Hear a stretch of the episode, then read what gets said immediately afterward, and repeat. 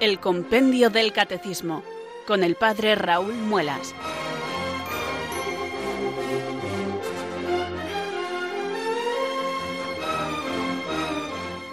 Muy buenas tardes queridos oyentes de Radio María, son las 4 de la tarde, las 3 en Canarias, comenzamos una nueva edición del Compendio del Catecismo. Reciban un saludo muy cordial del Padre Raúl Muelas, que un día más les habla desde estos micrófonos de Radio María. Bienvenidos.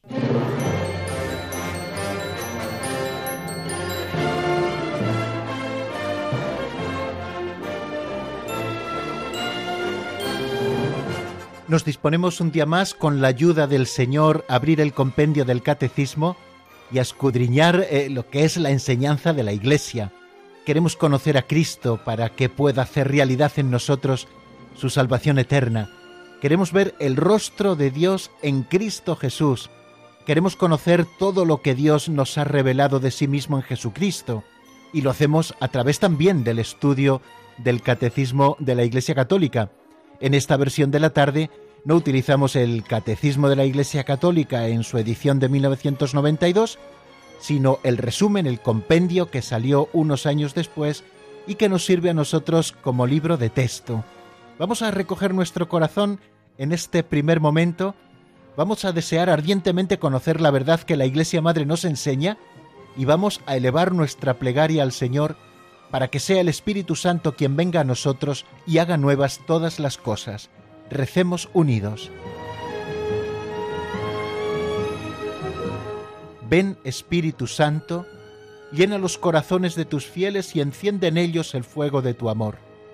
Envía Señor tu Espíritu que renueve la faz de la tierra. Oh Dios, que llenaste los corazones de tus fieles con la luz del Espíritu Santo, concédenos que guiados por el mismo Espíritu, sintamos con rectitud y gocemos siempre de tu consuelo. Por Jesucristo nuestro Señor. Amén.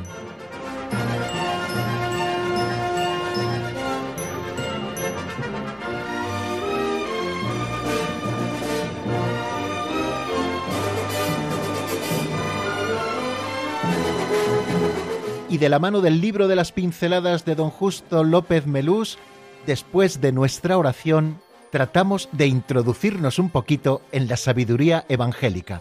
Escuchemos esta pincelada que se titula Un millón de dólares.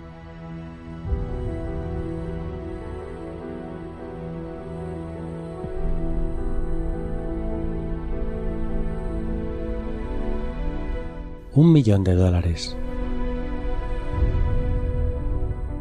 La Iglesia de Dios es santa, pero la mayoría de los miembros que la componemos somos pobres pecadores, que nos movemos en la mediocridad, aunque, gracias a Dios, abundan también hombres y mujeres que se han tomado en serio el Evangelio, que son auténticos testigos de Jesucristo, miembros egregios en medio de la poca estatura de la grey humana. Se habla mucho de la Madre Teresa de Calcuta. Está bien como símbolo, pero hay cientos de miles de Teresas de Calcuta que, por amor de Dios y por amor al prójimo en el que ven a Dios, atienden a enfermos terminales y contagiosos, a los que nadie querría asistir. En unas misiones, una famosa actriz visitó fugazmente una leprosería, y viendo cómo una joven religiosa llevaba las aguas de un enfermo, exclamó Ni por un millón de dólares lo haría yo. La religiosa contestó Y yo tampoco.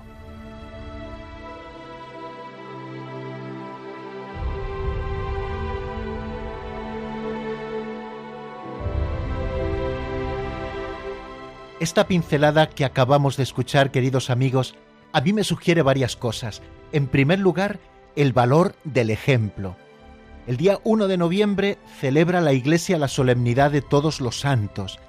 En esta solemnidad eh, festejamos aquellos santos que están canonizados y a los que damos culto de Dulía en la Iglesia, a los que tenemos por intercesores y abogados nuestros en el cielo, pero también en esa fiesta celebramos a todos aquellos que son santos y que nunca lo sabremos por una definición de la Iglesia como la que se hace en una canonización, pero a nosotros nos han dejado el buen ejemplo. Creo que todos podemos dar testimonio de esos que hemos conocido, que seguían a Cristo de cerca y que sembraban a su alrededor la caridad dejando a su paso esa estela del buen olor de las buenas obras. Es verdad que en la Iglesia abundamos los pecadores, pero también abundan los santos, que son lo más hermoso que tenemos en nuestra casa. Primero su cabeza, Cristo Jesús, después su Madre Santísima, la Virgen María, y después de ellos tantos y tantos como a lo largo de los siglos nos han dejado el buen ejemplo de la caridad. Todos tenemos seguro nuestro santo preferido, predilecto. El texto nos hablaba de la Madre Teresa de Calcuta, Santa Teresa de Calcuta ya, pero igual que la Madre de los pobres de la India, también hay muchos que por amor a Dios y al prójimo, en quien ven a Dios, atienden a aquellos quizá a los que nadie quiere asistir. Seguro que ya habíamos escuchado alguna vez la anécdota de la actriz que contemplaba como una joven religiosa lavaba a un enfermo. Ni por un millón de dólares haría yo eso. La religiosa contestó yo tampoco. Lo hacía por mucho más, por el amor del corazón de Cristo.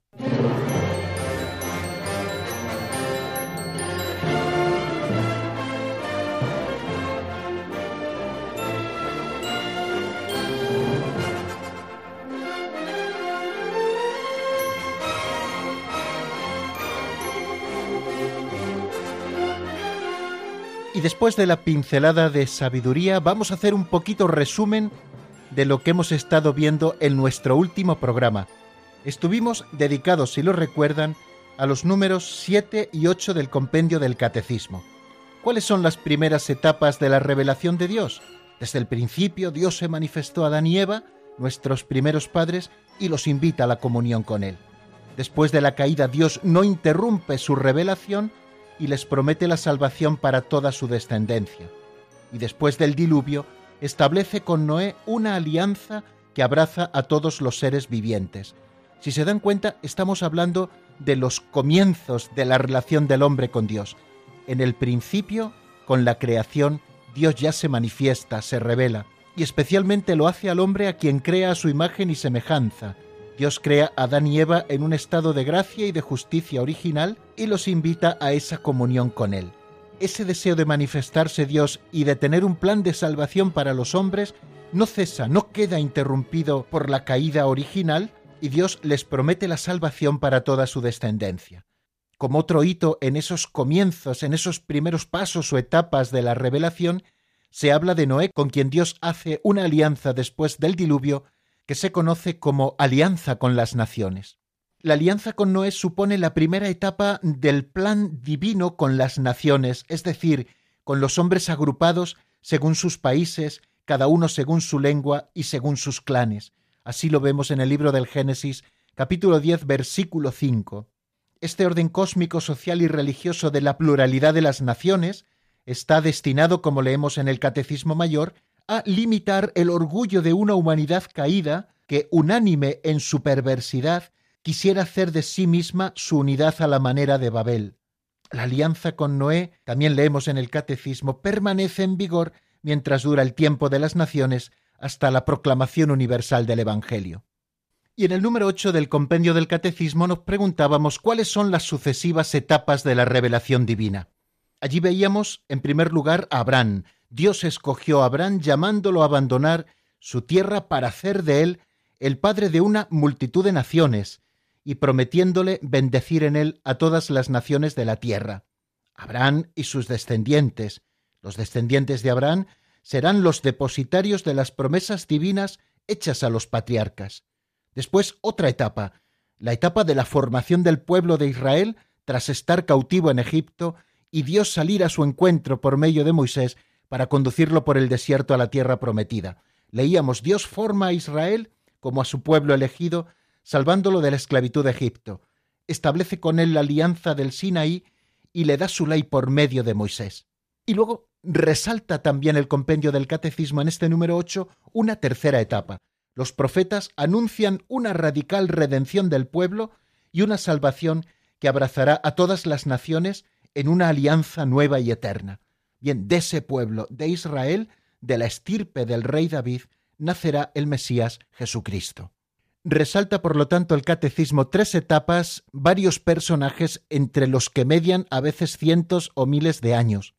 En primer lugar, Abraham, al que Dios elige para de él hacer un gran pueblo, lo saca de Ur de los Caldeos y le lleva a una tierra que todavía no conoce, y Abraham, a sus 98 años, como leemos en, en el libro del Génesis, sale de su tierra fiado en la palabra del Señor.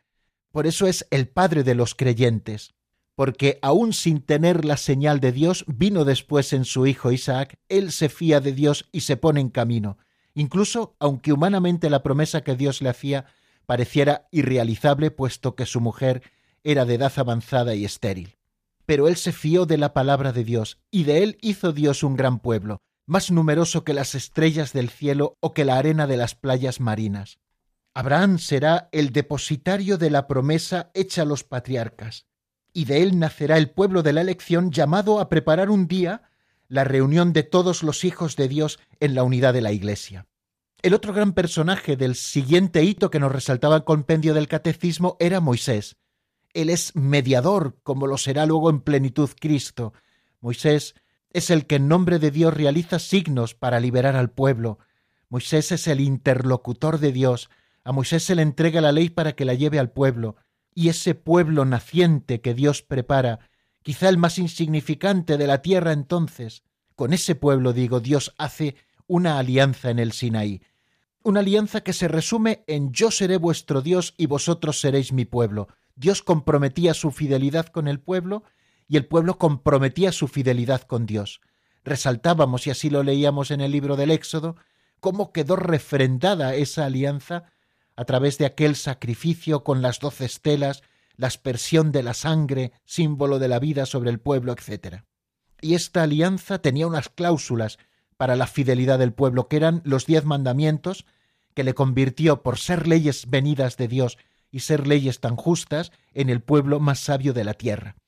Y el siguiente hito que quieren resaltar en el compendio del catecismo es el de los profetas. Los profetas que más cerca ya de la venida del Mesías anuncian una redención radical del pueblo de Dios, anuncian también la purificación de todas sus infidelidades y anuncian una salvación que incluirá a todas las naciones. Esta esperanza que anuncian los profetas que Dios envía para que hablen en su nombre, permanece intacta y brilla en los pobres y humildes del Señor. También en las santas mujeres que resalta la escritura, Sara, Rebeca, Raquel, Miriam, Débora, Ana, Judith, Esther, todas ellas símbolo de la figura más pura de esta esperanza que es la Virgen María. Bueno, pues este fue el contenido que desarrollamos ayer. Amigos, damos un nuevo paso.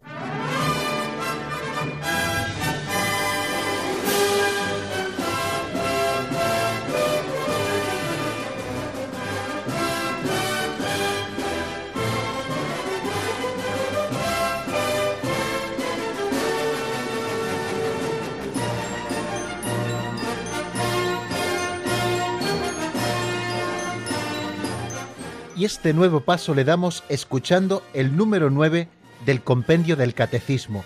¿Cuál es la plena y definitiva etapa de la revelación de Dios? Escuchémoslo en la voz de Marta.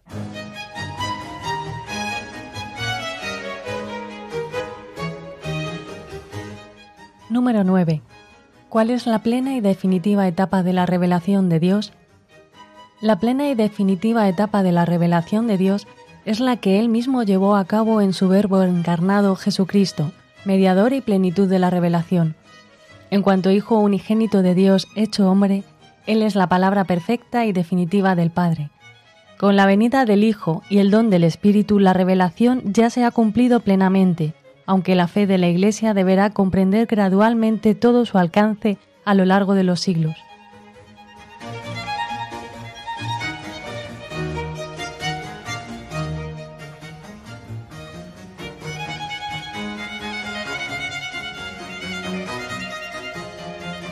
Aunque el texto aparece en un solo párrafo de este número 9 del catecismo, yo aquí en mi cuaderno de notas me lo pongo para que ustedes lo sepan así como en parrafitos que recogen las ideas que yo creo que es interesante que nosotros resaltemos.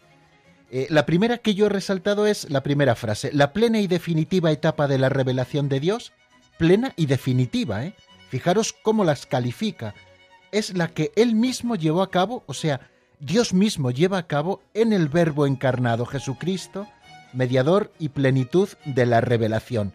Luego vamos a explicar detenidamente esa frase que me temo que nos va a ocupar todo el programa. Pero bueno, vamos a ver cómo se desarrollan las cosas. Segunda frase que yo tengo resaltada.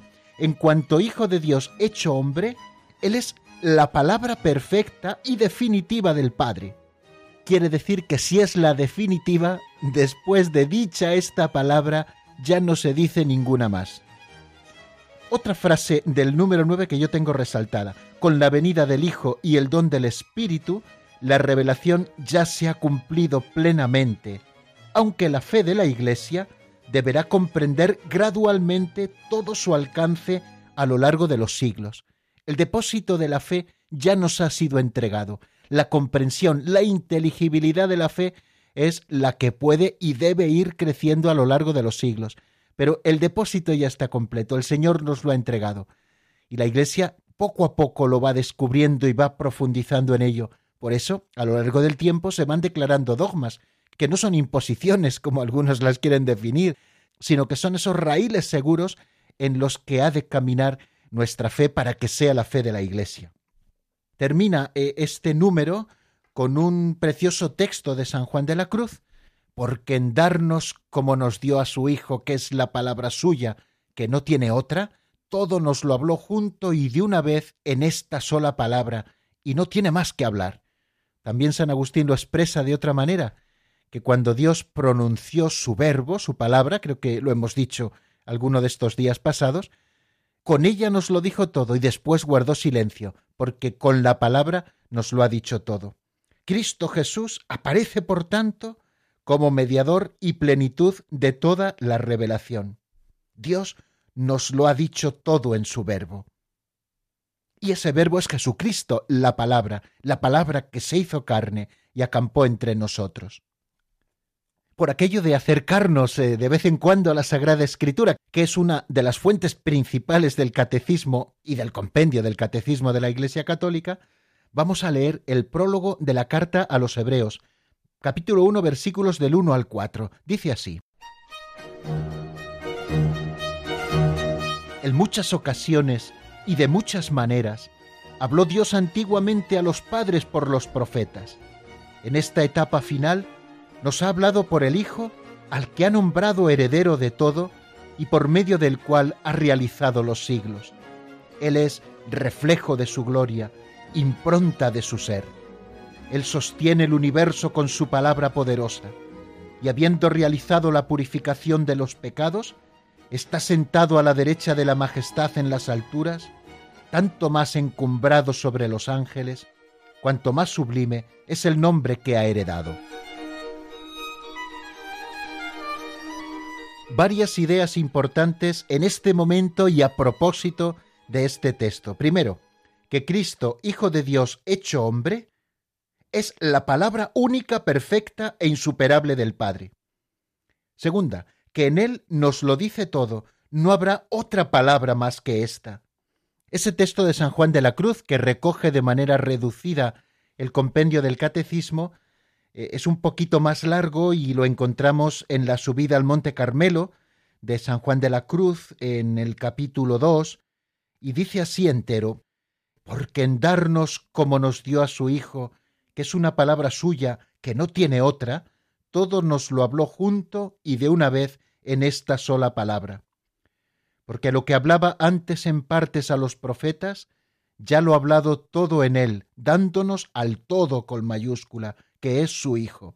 Todo lo cual, el que ahora quisiere preguntar a Dios, o querer alguna visión o revelación, no sólo haría una necedad, sino haría agravio a Dios, no poniendo los ojos totalmente en Cristo, sin querer cosa otra alguna o novedad. Todo ha sido dicho con Jesucristo. Él es la plenitud de la revelación. Quiere decir, amigos, que no habrá otra revelación después de Cristo. Este tiempo de Cristo en la Iglesia, por ser una alianza nueva y definitiva, nunca pasará hasta la segunda venida del Señor al final de los tiempos. Ni hay que esperar otra revelación pública antes de la gloriosa manifestación de nuestro Señor Jesucristo cuando venga en gloria y majestad para juzgar a vivos y muertos. Sin embargo, aunque la revelación esté acabada, como hemos dicho, no está completamente explicitada, y corresponderá, por tanto, a la fe cristiana comprender gradualmente todo su contenido en el transcurso de los siglos. En el año 2013, el Papa Benedicto XVI, eh, en una audiencia general, tuvo una catequesis preciosa que se titula Jesucristo, mediador y plenitud de la revelación. Yo estos días de atrás, preparando lo que íbamos a decir hoy, me encontré con esta catequesis que me ha parecido tan bonita que va a ser la que a partir de ahora desarrolle. Todas las ideas que vaya a decir aparecen en esa del 16 de enero del 2013, audiencia pública del Papa en el aula Nervi, allí en el Vaticano. Creo que merece la pena. Yo se la voy más o menos a decir así con mis palabras o a mi manera, pero todas las encontrarán escritas, si ustedes lo desean, en esa catequesis de la que yo le hablo. Esta catequesis comenzaba diciendo que Dei Verbum, que es esa constitución dogmática sobre la revelación del Concilio Vaticano II, en su número 2, afirma que la íntima verdad de toda la revelación de Dios resplandece para nosotros en Cristo, mediador y plenitud de la revelación. Ya lo hemos leído también porque así está recogido en el Catecismo. Nos dice el Papa que el Antiguo Testamento nos narra cómo Dios, tras la creación, a pesar del pecado original, a pesar de la arrogancia del hombre de querer ocupar el lugar del Creador, a pesar de todo eso, Dios ofrece de nuevo la posibilidad de amistad. Lo hemos estado viendo en estos puntos pasados de estos días. Y lo hace a través de la alianza con Abraham, al que le constituye en padre de los creyentes, como hemos dicho, y lo hace también por el camino de un pequeño pueblo liberado de la esclavitud, elegido en su pequeñez por amor. Esta es la clave. Dios ofrece de nuevo la posibilidad de amistad después de la caída. ¿Qué misterio? dice el Papa Benedicto y nos hace caer en esta preciosa idea. Dios llama a algunos no para excluir a otros, sino para que hagan de puente para conducir a otros a Él. La elección de Dios es elección para otros. Verdaderamente es confortador pensar en estas palabras del Papa Benedicto. Cuando Dios elige, cuando Dios pone su mirada en alguien, no es simplemente porque tenga una predilección especial por esa persona excluyendo a otros, sino que elige a ese precisamente para los otros. En esa larga historia de Israel que nosotros hemos tratado de recorrer con esos hitos que nos marca el compendio del catecismo como etapas de la historia de la salvación, en esa historia de Israel, si recorremos las etapas del camino, vemos cómo Dios se da a conocer, se revela, entra en la historia con palabras y con acciones como hemos estado viendo en estos días pasados. Para esta obra, para la de entrar en contacto con palabras y acciones con su pueblo, con la humanidad, para esta obra Él se sirve de mediadores. Así aparecen Moisés, Josué, los profetas, los jueces, mediadores que comunican al pueblo la voluntad de Dios, que les recuerdan la exigencia de fidelidad, que mantienen viva la esperanza de una realización plena y definitiva de las promesas de Dios que no estaban acabadas en ese momento. ¿Cuándo se nos da exactamente la realización de las promesas? Se nos da con el nacimiento de Jesucristo. Es lo que celebramos en el tiempo de la Navidad. La revelación de Dios alcanza su cumbre y su plenitud cuando Cristo viene a la tierra. ¿Por qué? Porque en Jesús Dios visita realmente a su pueblo visita a la humanidad de un modo que va mucho más allá de toda esperanza. Y ese modo es que Dios se hace hombre. El verbo de Dios se hace hombre. La segunda persona de la Santísima Trinidad, el Hijo, Dios con el Padre y el Espíritu Santo por toda la eternidad, se hace hombre. Esta es la gran locura del amor de Dios que se revela hasta el punto de hacerse uno de nosotros. Jesús, fijaros, no nos dice algo sobre Dios, no habla simplemente del Padre, sino que es revelación de Dios, porque es Dios y nos revela el rostro de Dios. San Juan, en el prólogo de su Evangelio, nos dice aquello de que a Dios nadie lo ha visto jamás. Dios unigénito que está en el seno del Padre es quien nos lo ha revelado. Así lo expresa San Juan, a ese Dios insondable al que nadie había visto, alguien que estaba en el seno de Dios, la segunda persona, el Verbo eterno del Padre, Jesucristo, que es testigo desde toda la eternidad del rostro del Padre y del amor del Padre y el Hijo, que es el Espíritu Santo, es quien nos lo ha dado a conocer. El que vivía en el seno de la Trinidad ha puesto su tienda entre los hombres para mostrarnos en sí mismo cómo es Dios y cómo se ama en el seno de la Trinidad. Bueno, yo creo que de momento vamos a hacer un pequeño alto en el camino eh, con un tema de Jesús Cabello que se titula En tus manos del álbum Contigo.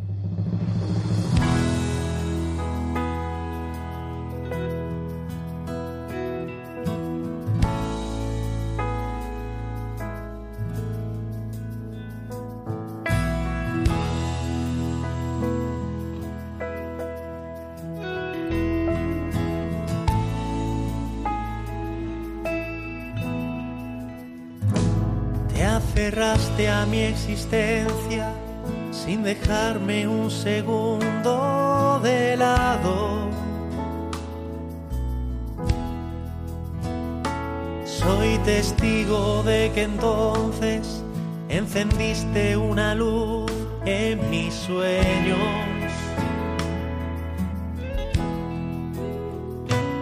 Entre nubes de ceniza el futuro está sembrado de miedos. En cada paso de la vida reconozco mi latir confiado. Porque cuando sopla el viento, pongo todo lo que tengo en tus manos en tus manos, porque fallan los abrazos, pongo todo lo que tengo en tus manos. Cuando estoy abandonado, pongo todo lo que tengo en tus manos, en tus manos. Si luchar es lo que pongo todo lo que tengo en tus manos.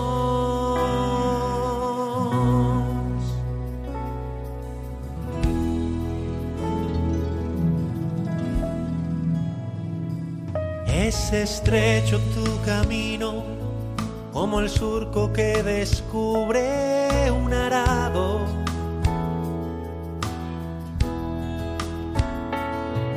me asustan los temblores ni ruidos que reclaman mi muerte. Es más fiable tu presencia que arriesgar la vida entera a la suerte. Eres todo lo que busco y desbordas mi inquietud de ser humano. Porque cuando sopla el viento, pongo todo lo que tengo en tus manos, en tus manos. Porque fallan los abrazos, pongo todo lo que tengo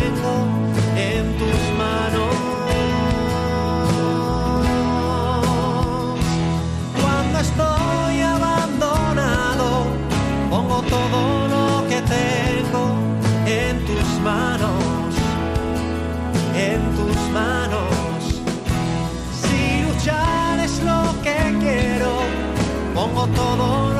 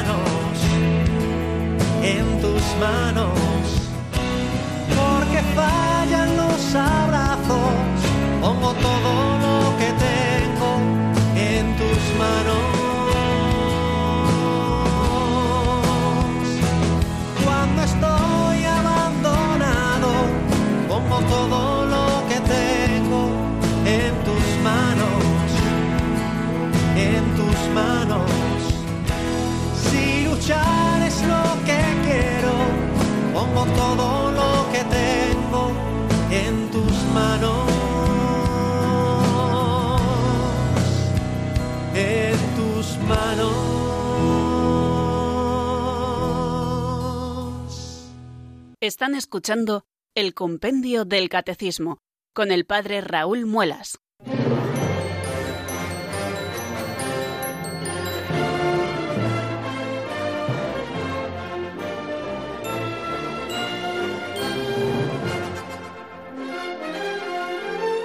Pasa algo más ya de un minuto de las cuatro y media de la tarde y aquí seguimos en el estudio del compendio del catecismo. Estamos en el número 9 del compendio con la pregunta ¿cuál es la plena y definitiva etapa de la revelación de Dios? La plena y definitiva etapa de la revelación de Dios es la que Él mismo lleva a cabo con su Verbo encarnado, Jesucristo mediador y plenitud de la revelación.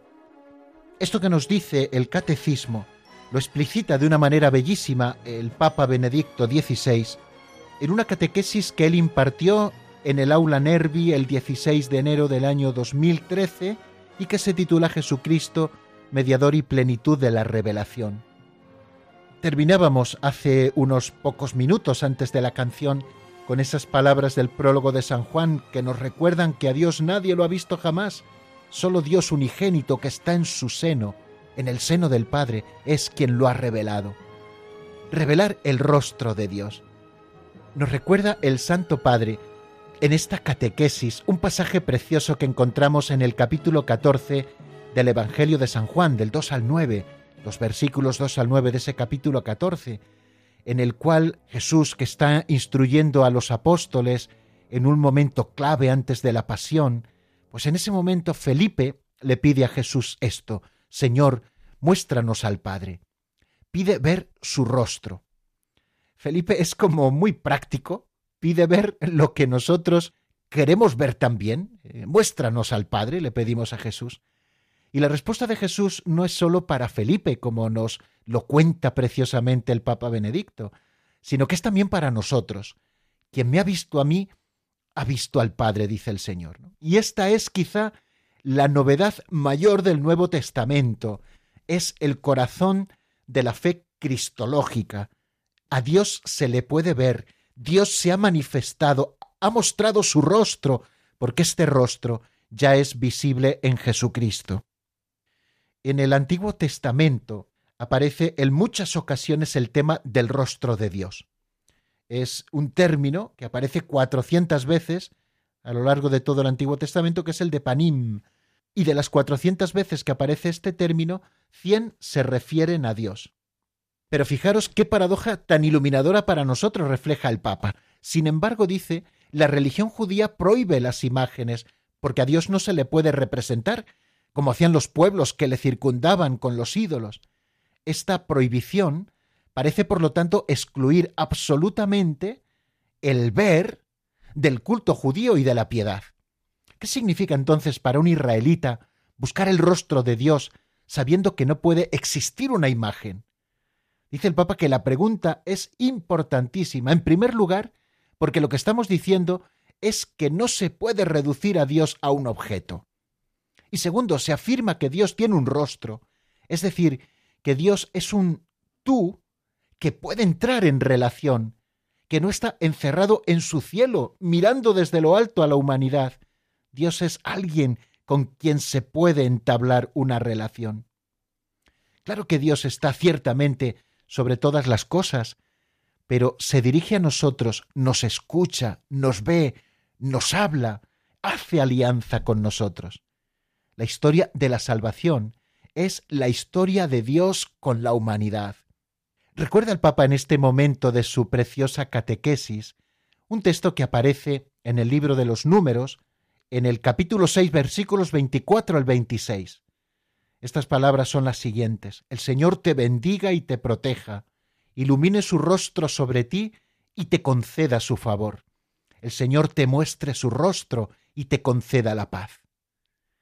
El esplendor del rostro divino es la fuente de la vida. La luz de su rostro es la guía de la vida. En el Antiguo Testamento hay una figura que está como muy relacionada con el rostro de Dios. Ese es Moisés, el elegido para liberar al pueblo y darle su ley y guiarle hasta la tierra prometida. Moisés tenía una relación estrechísima, como leemos en la Escritura, y además confidencial con Dios. Hablaba, dice la Escritura, con él cara a cara, como un amigo habla con su amigo. Bueno, pues movido por esta confianza, Moisés, en un momento determinado de su encuentro con Dios, pide a Dios ver su rostro. Muéstrame tu gloria, le dice. La respuesta de Dios es la siguiente. Yo haré pasar ante ti toda mi bondad, y pronunciaré ante ti el nombre del Señor. Pero mi rostro no lo puedes ver, porque no puede verlo nadie y quedar con vida. Aquí hay un sitio junto a mí. Podrás ver mi espalda, pero mi rostro no lo verás. Si quieren, este lo pueden encontrar este texto en el libro del Éxodo 33, capítulo 33, versículos del 18 al 23. Bueno, estamos con Moisés y su relación especial con Dios y cuando Moisés le pide ver su gloria y el Señor le dice que nadie puede ver su rostro y quedar con vida, que se ponga allí junto a él, que podrá ver su espalda, pero su rostro no lo podrá ver. Por un lado, tiene lugar el diálogo cara a cara. Pero por otro lado existe imposibilidad en esta vida de ver el rostro que permanece oculto. Quiere decir que en esta vida la visión de Dios siempre es limitada. Tú puedes solo ver mi espalda. Los santos padres explicaban esto preciosamente diciendo que puedes seguir a Cristo y desde la espalda, siguiéndole, ves el rostro de Dios. Fijaros, algo completamente nuevo nos sigue recordando, todos son ideas de esa catequesis preciosa del Papa Benedicto, que yo he leído, he disfrutado, he subrayado, he sacado apuntes y que he hecho mía y que me encanta, ¿no? Pero fijaros, cuando Cristo viene, se encarna, algo completamente nuevo tiene lugar con esa encarnación, ¿no? La búsqueda del rostro de Dios recibe, por lo tanto, un viraje inimaginable. Este rostro ahora se puede ver es el rostro de Jesús, el Hijo de Dios, porque Dios mismo se ha hecho como uno de nosotros, en todo semejante a nosotros, menos en el pecado. En Él, en Cristo, haya cumplimiento el camino empezado por Abraham. Porque en Jesús, en su nacimiento, está la plenitud de la revelación. ¿Por qué? Porque ahora Dios no solamente revela cosas de sí mismo, sino que revelación y revelador coinciden. Dios se revela a sí mismo, haciéndose uno de nosotros, y se convierte en camino, verdad y vida para todo hombre que quiera tener acceso al Padre. En Él, en Jesucristo, podemos conocer el rostro y el nombre de Dios. Fijaros que Jesús en la última cena, en esa oración sacerdotal que recoge el Evangelio de San Juan, dice una frase que es He manifestado tu nombre a los hombres les he dado a conocer tu nombre, dice Jesús. La expresión nombre de Dios significa aquel que está presente entre los hombres. Moisés, cuando está ante la zarza ardiente y ha de descalzarse, bueno, pues ahí, en ese encuentro, Dios le revela su nombre. Y revelar el nombre es algo verdaderamente importante, porque a partir de ahora Moisés y su pueblo ya pueden invocarlo por un nombre. Yahvé le dice, yo soy el que es. Bueno, pues en Jesús esto encuentra su cumplimiento absoluto. Él inaugura un modo nuevo de presencia de Dios en la historia. Quien le ve a Él, a Jesús, ve al Padre. No solo conocemos su nombre, sino que vemos a Dios. El cristianismo, dice San Bernardo, es la religión del Verbo encarnado y viviente, de la palabra del Padre. En Jesús está presente toda la palabra. Y por ir completando, queridos amigos, eh, esta preciosa catequesis que a mí por lo menos tanta luz me ha dado para ver a Cristo como plenitud de la revelación y a su etapa como la etapa definitiva que nunca más será superada, el Papa Benedicto eh, dice que en Jesús también la mediación entre Dios y el hombre encuentra su plenitud. No solamente nos permite ver su rostro, sino que ese sentido de mediación, de unir dos orillas, Dios y el hombre, encuentra este sentido de mediación su plenitud. En el Antiguo Testamento, así lo hemos visto y así lo conocemos también por la historia sagrada, hay multitud de figuras que desempeñan esa función de mediadores. Pues especialmente Moisés, ¿no? Como liberador, como guía, como mediador de la alianza entre Dios y su pueblo. Bueno, Jesús no es un mediador más como esos que aparecen en el Antiguo Testamento, sino el mediador de la nueva y eterna alianza. En la carta a Timoteo capítulo 2 versículo 5 nos dice San Pablo, Dios es uno, y único también el mediador entre Dios y los hombres, el hombre Cristo Jesús.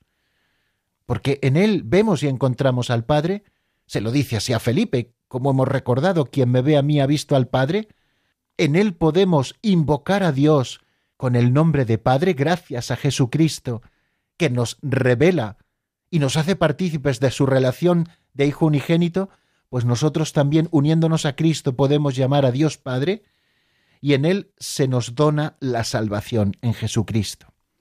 Podríamos detenernos en muchísimas cosas, pero tampoco nos conviene ser muy pesados, y ya iremos explicando muchas otras a lo largo de todo este tiempo que si Dios quiere pasaremos juntos conociendo el compendio del catecismo, sobre todo cuando lleguemos al momento de la oración y expliquemos qué significa eso de Padre nuestro. Cristo nos enseña a llamar a Dios Padre, y además con esa palabra del arameo con la que él le llamaba Abba, Padre mío, papaíto, esa palabra cariñosa. Nos recuerda el Papa Benedicto en esa catequesis eh, que les estoy citando constantemente y que si ustedes tienen mucho interés la pueden encontrar en vatican.va, es la audiencia del 16 de enero del año 2013 del Papa Benedicto en el aula Nervi. Bueno, pues seguimos avanzando un poco en la exposición clarificadora que sobre este punto de que Jesucristo es la plenitud de la revelación, nos ofrece el ahora Papa emérito cuando era Papa reinante. El deseo de conocer a Dios, nos dice el Papa, de ver su rostro, es innato a todos los hombres. Lo hemos estado viendo también en estos pasados eh, capítulos del compendio del catecismo. Quizá el deseo que tenemos no está todavía muy purificado, o tenemos un deseo de ver sencillamente quién es Él, qué cosa es, quién es para nosotros, Bien, pues ese deseo se realiza siguiendo a Cristo. Así vemos su espalda, recuerda el Papa con esa expresión de Moisés, ¿no? Cuando Dios le dice, quédate aquí a mi lado, yo pasaré, tú verás mi espalda, porque mi rostro no puedes verle, ¿no? Bueno, pues ese deseo de ver el rostro de Dios, pues en Cristo nosotros podemos decir que vemos su espalda, vemos a Dios también como amigo, su rostro, el rostro del Padre, le encontramos en el rostro y en el corazón del Hijo.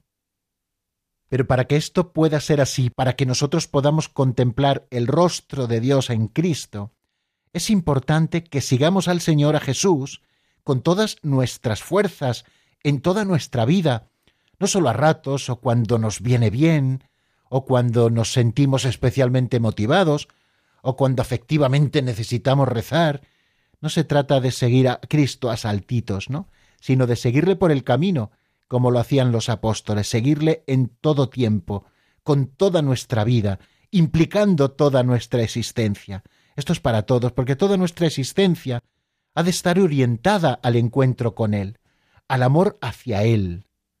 Y en esta existencia nuestra y junto al amor total a Cristo, debe haber siempre lugar para el amor al prójimo, central en la vida de todos los que siguen a Cristo, porque nosotros somos capaces, por la fe, de reconocer en el rostro de los pobres, de los que padecen, de los que más sufren, de los despreciados, somos capaces de reconocer el rostro del crucificado. Pero no nos engañemos, como nos recuerda Benedicto XVI, esto de reconocer en el rostro del pobre el rostro de Cristo crucificado, esto solo es posible si el rostro auténtico de Jesús ha llegado a ser familiar para nosotros en la escucha de la palabra y también en el misterio de la Eucaristía. Nos recuerda Benedicto XVI en este momento el pasaje que encontramos en el capítulo 24 del Evangelio de San Lucas, que es el pasaje de los dos discípulos de Maús, que reconocen a Jesús al partir el pan. El encuentro con Jesús, la invitación que éste les hace a contar, el diálogo con Jesús que prepara su corazón. Todo esto es oración que prepara para el encuentro, y después descubrirle en la Eucaristía, viendo su auténtico rostro, que nos puede hacer servir a Cristo con el rostro crucificado de los más necesitados. La Eucaristía es la gran escuela donde aprendemos a ver el rostro de Dios. Entramos en relación íntima con Dios en ella.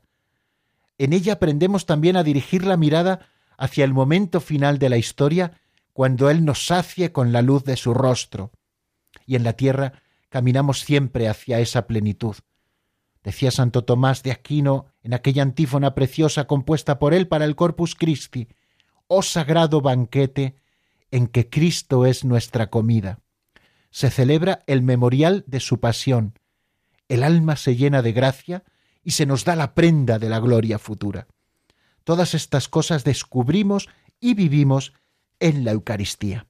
Estamos casi terminando, pero no me resisto a que no escuchemos al menos un ratito este tema de Gesed, que se titula Como lámpara encendida y que está sacada del álbum Amor que sana.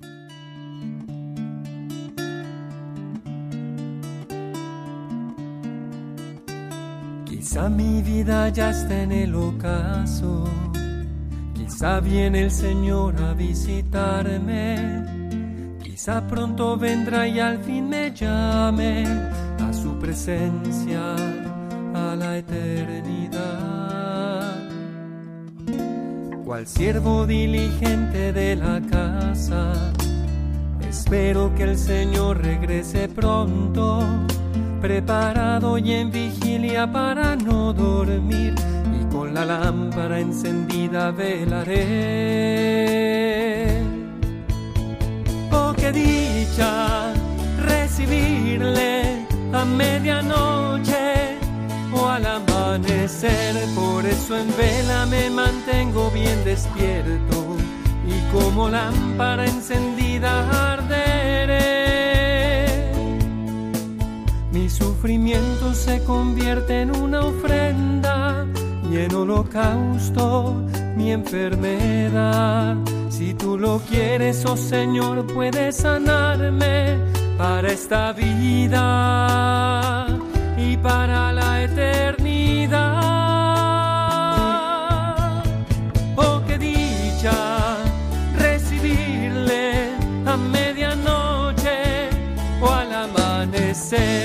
Eso en vela me mantengo bien despierto. Y como lámpara encendida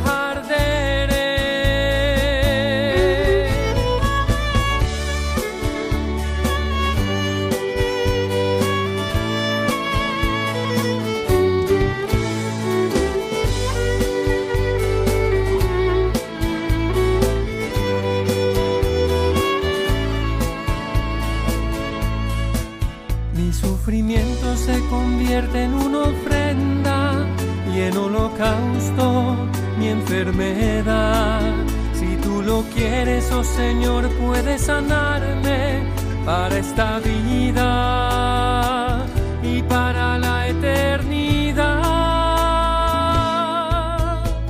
Oh, qué dicha recibirle a medianoche o al amanecer. Por eso en vela me mantengo bien despierto y como lámpara encendida arderé.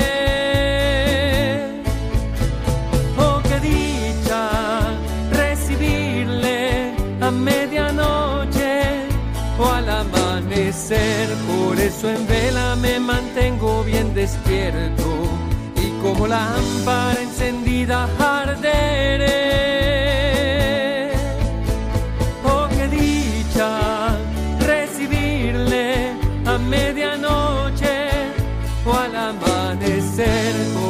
En vela me mantengo bien despierto y como lámpara encendida arderé. Oh, qué dicha recibirle a medianoche o al amanecer. Por eso en vela me mantengo bien despierto y como lámpara encendida arderé. Están escuchando el Compendio del Catecismo, con el Padre Raúl Muelas.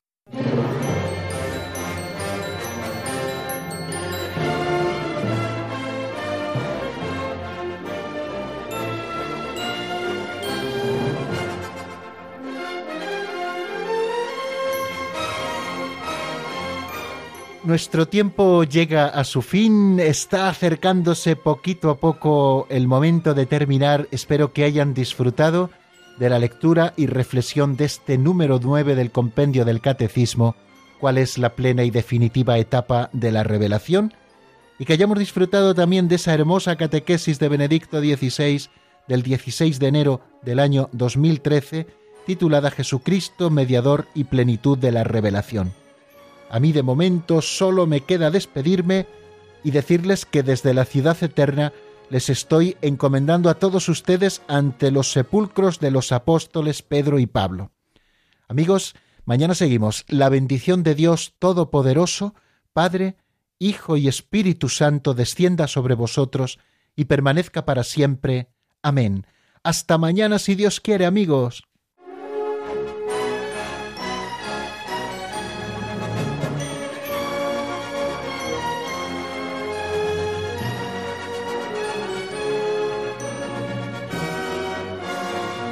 El Compendio del Catecismo con el Padre Raúl Muelas.